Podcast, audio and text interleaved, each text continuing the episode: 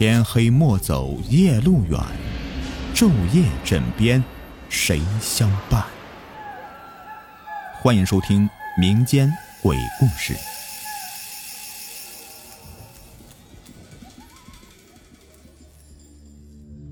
你们好，我是雨田。今天的故事的名字叫做《黄鼠狼》。黄鼬民间俗称黄鼠狼，是一种鬼气森森的生灵。那么，下面这两个怪诞的故事都是关于他们的。第一个故事发生在七十年代的中国北方的某个村庄附近的坟地里。故事的主人翁名叫阿炳，四十几岁的年纪。由于工作的缘故，他每天都要在午夜的时候由山里的砖窑步行八里多的路程返回到所居住的村落里。途中不可避免的需要经过一片荒凉的野坟地。阿炳生的是高大魁梧，胆识颇壮，却天生有一副邪骨头。每当月黑风高的夜晚，当他路过那片坟地的时候，时常都会遇到鬼打墙的状况。鬼打墙这样的现象在乡下并不罕见。说白了，就是一个人在走夜路的时候，由于某种原因迷失在一个圈子里，无法走脱。这种现象真实存在，相信有很多人也经历过。每当阿炳遇到这个事的时候，他就会好像一头无头苍蝇一样，在坟地里面乱窜乱撞。当他筋疲力尽的时候，他索性会躺在某个坟头，一边是闷闷的抽着旱烟，一边冷冷的看着四周坟头上。那三三两两、跃跃欲试的碧幽幽的鬼火，他知道，在黎明到来前的第一声雄鸡破晓之后，他就能够轻松的离开这个鬼地方了。本来阿炳对这样的经历已经是习以为常了，但是后来他偶然遇到一位高人，这位高人告诉他一个解决这样的问题的好办法，这个方法很简单。就是要在阿炳在一个人赶夜路的时候，随身携带一根钉子和一轴白线。当他遇到鬼打墙的时候，将钉子钉在地上，将白线一端拴在钉子上，然后找准方向，握着线轴一路走下去。由于这样的话可以保证所走路径是一条直线，避免原地环绕，所以啊，自然而然的就能冲破鬼打墙的束缚了。高人的方法十分的奏效，阿炳是屡试不爽。更加奇怪的是，自从阿炳掌握这个方法，他单独走夜路时遇到鬼打墙的次数是越来越少了。某天深夜，劳作归来的阿炳又独自来到经过那片野坟地。这天的夜里没有月亮，所以格外的黑。阿炳借着随身携带的手电，勉强辨认前方的野草横生而且凹凸不平的道路。这样，他艰难的在这片坟地中走了大约有一刻钟的时候，竟然还没有看到久违的村庄。他能听见不远处的空树上传来几声猫头鹰凄厉的笑声。他微微冷笑，从容的取出了带在身上的钉子和线轴。阿炳找到一块泥土松软的地方，将钉子狠狠的给钉了下去，然后在钉子上面拴了白线，他自己则握着线轴，头也不回的大步流星的朝村子方向走去。就这样，阿炳不断的释放着线轴上的白线，又走了大约有一刻钟的时间。不可思议的是，他居然还没有走出这片坟地。阿炳的额头上开始流出细密的冷汗，不远处猫头鹰的叫声似乎更加凄厉了。阿炳打了个寒颤，他低头看了看手里只剩下一半的线绸，心中生出一种不祥的预感，因为这样的奇怪情况他从来都没有遇到过。阿炳就硬着头皮又往前走了十几分钟，可是野坟还是那片野坟，阿炳还是那个阿炳。只是阿炳依旧是置身于坟地之中。渐渐的，缠在阿炳线轴上的白线越来越少了，他眼中的惊惧却越来越浓。阿炳忽然感觉，自己面前的这片时不时冒出鬼火的坟地，仿佛是铺天盖地、无穷无尽。他盯着手中的线轴上缠绕着的所剩无几的白线，忽然有一种将回到这个线轴的原点要去看看的想法。于是他提着手电，缓缓的转过了身子。可是，当他借着手电的微光看清楚自己背后所发生的那一幕时，饶是他胆识过人，竟也不禁被吓得倒吸一口凉气。原来。在阿炳的身后，一只身材硕大、通体雪白的老幼正蹲在地上，而在他的嘴里，竟然叼着乱蓬蓬的一大团的白线，一根被线拴着的铁钉从他嘴里面给垂落下来，这一团白线的另一端便延伸到了阿炳手中的线轴上。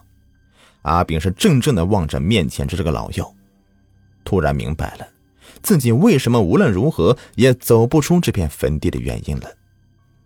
原来，自己竟然是牵着这个黄鼬，在漆黑的坟地中不断的转着圈呢。这时候啊，这只奇怪的黄鼬眯着眼睛，冲着自己面前的阿炳咧开嘴巴，顿时两排森森的獠牙就露出来。阿炳有一种奇怪的感觉，他认为自己眼前的这个黄鼬正在对自己微笑。想到这里，阿炳的手猛地一抖，手电摔落到地上，立刻失去了原本已经很微弱的光芒了。于是，在伸手不见五指的坟地里，一个被鬼打墙的男人和一只会微笑的黄鼬默默的对峙着。这第二个故事发生在阿炳所居住的那个村庄里面，故事的时间是九十年代的初期。正值改革春风吹满地，祖国大地正发展的时候。故事的主人翁阿生和他的妻子小娟也只靠磨豆腐为生，本来日子虽是平淡，却也相安无事。直到一个来村子里面投资的城里老板偶然见到了阿生颇有些姿色的妻子以后，阿生平静的生活就全部改变了，因为。这个年轻英俊的老板追上了小娟，而没有见过大世面的小娟也被这个老板的年轻有为和出手阔绰给深深的打动了。之后的故事呢，便是大家也是不难预测的。村长为了发展经济，以大局为重，有意的撮合小娟和这个老板，于是呢，两人就背着阿生鬼混到一起。一段时间以后啊。红杏出墙的小娟犹如脱胎换骨一样，从里到外都变得是焕然一新起来。可是重获新生的他，不再是愿意和阿生一起过那种以磨豆腐为生的生活了。于是他不顾阿生的苦苦的恳求，毅然决然的选择与他离婚。然后他坐上城里老板的豪华轿车，一溜烟的离开了。失去妻子的阿生痛苦万分。豆腐房的生意也渐渐的颓废了。一年之后，正当阿生准备开始新的生活时，他的妻子小娟竟然又神奇的回到他的身边。小娟是被那个城里老板给开车送回来的。这个见过大世面的男人，从头到尾都一直阴着脸，匆匆的将女人扔下，便一句话也没有说就离开了。让阿生感到意外的是。站在自己面前的妻子，分明又变回到了当初那个朴实无华的农家女子，而且她对自己曾经做过的事情是忏悔不已，泪流满面的跪在阿生面前请求原谅。善良的阿生最终是原谅了自己的妻子，可是，这个曾经跑掉了，现在却又回来的女人，终于安安心心的和阿生一起过日子了。可是。阿生心里却一直有一个疑问，他想知道，在妻子同城里老板一起离开的这段光景里，究竟是发生了什么事情。于是，在阿生的再三追问下，惭愧的小娟终于道出实情。原来，自从小娟同城里老板离开村子以后，她便患上一种怪病，这种病呢十分的奇特。每天午夜时分准时发作。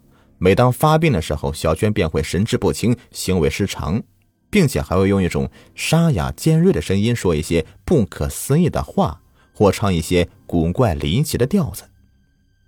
比如，在他来到城里老板家的第十天的深夜，原本熟睡的他忽然一下子从床上蹦了下来，接着便开始一边的手舞足蹈，一边用不知名的调子唱道。日落西山黑了天，徐徐越过阴阳关。三千小鬼走大道，五百孤魂绕窗前。阴风骤起惊雷现，阴雨忽来乌云翻。十家上了九家锁，只有儒家门没关。我来报那故人恩，问你负心为哪般？自古杀人须偿命，安有欠债不还钱？这一幕啊！只看得躺在他身旁的城里老板是瞠目结舌、魂飞魄散，而至此以后，小娟的病势开始愈演愈烈。城里老板带她去过无数家医院，看过无数位专家，可是却没有一个人能说出他到底得了什么病。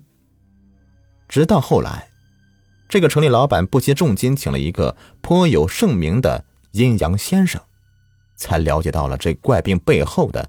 各种缘由。据这个阴阳先生说，小娟其实并没有得病，她之所以一反常态，其实是因为她被一只得了道的黄鼠狼迷了心神，乱了性情。城里老板是闻言大惊失色，赶忙请他就这个解救之法。阴阳先生是闭目沉思良久，才缓缓说道。这东西啊，难缠的很。我看你们还是远离这儿，远一点的城市躲一躲吧。只要那东西找不到你们，时间一久也就没事了。于是城里老板给这个阴阳先生两万块钱，然后便匆匆带着小娟坐飞机去浙江避难了。说来也怪啊，自从小娟来到浙江以后，一连五六个月也没有再发过病。城里老板是高兴的不得了，每天带着小娟去游山玩水，饱览了江南的锦绣风光。可是，当他们都是乐观的以为灾难已经是远离他们的时候，却万万没有料到，原来真正的噩梦才刚刚开始。一天深夜的时候，躺在床上的小娟开始莫名其妙的对身边的城里老板是咯咯发笑，她笑声有些沙哑。有点尖锐。开始老板还没有在意呢，可是小娟就这样的不停的笑着，他终于感觉有些不对劲了。于是他转过脸，瞪着他的眼睛，警觉的问道：“你笑什么？”小娟抿了抿嘴，用沙哑尖锐的声音，恶狠狠的对城里老板说一句足以叫他胆汁剧烈的话来：“嘿嘿，你们找的我好苦啊。”原来跑到这里来了，你说我该不该笑啊？从这天起，小娟又开始频繁发病了，并且病情比以前更加严重了。在她发病时，仿佛是被什么东西给附了身，不断的以另外一个人的口吻恐吓这个城里老板，扬言倘若不叫小娟从哪儿来回哪儿去，他便永远别想安生。终于，城里老板是被折磨的精神崩溃了。迫于无奈，他只好将小娟送了回来。小娟说到这里的时候啊，怯生生的低下头，而阿生却呆立在原地，一言不发，因为他猛地记起来，原来在十五年前一个深夜里，自己的父亲阿炳曾经在村子外的那片野坟地里，被一只白毛老幼带领着找到三只不慎落入猎人陷阱中的小黄鼬。而好心的阿炳救出了他们，所以说，现在这个黄鼬缠着小娟，把她给从城里面带回来，是在报恩呢。好了，这个故事就全部说完了，感谢你们的收听，喜欢的话别忘了订阅、收藏和关注。